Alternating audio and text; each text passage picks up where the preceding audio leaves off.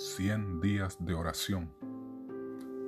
Día 8. Tan pronto como un hijo de Dios se acerca al propiciatorio, llega a ser cliente del gran abogado.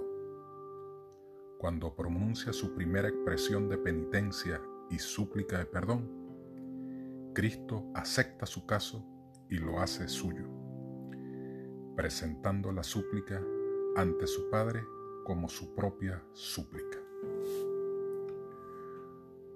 Contadle a Jesús con sinceridad vuestras necesidades.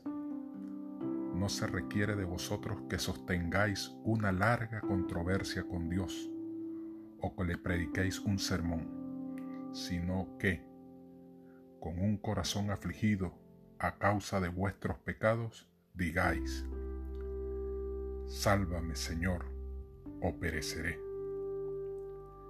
Para estas almas hay esperanza. Ellas buscarán, pedirán, golpearán y encontrarán.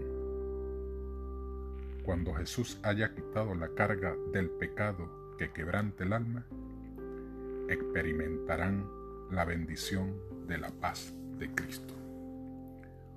Joyas de los Testimonios, tomo 3, página 29 y Dios nos cuida, página 111.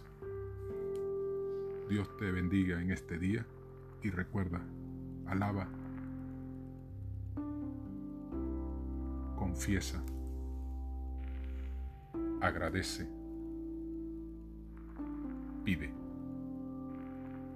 Dios suplirá tus anhelos más profundos.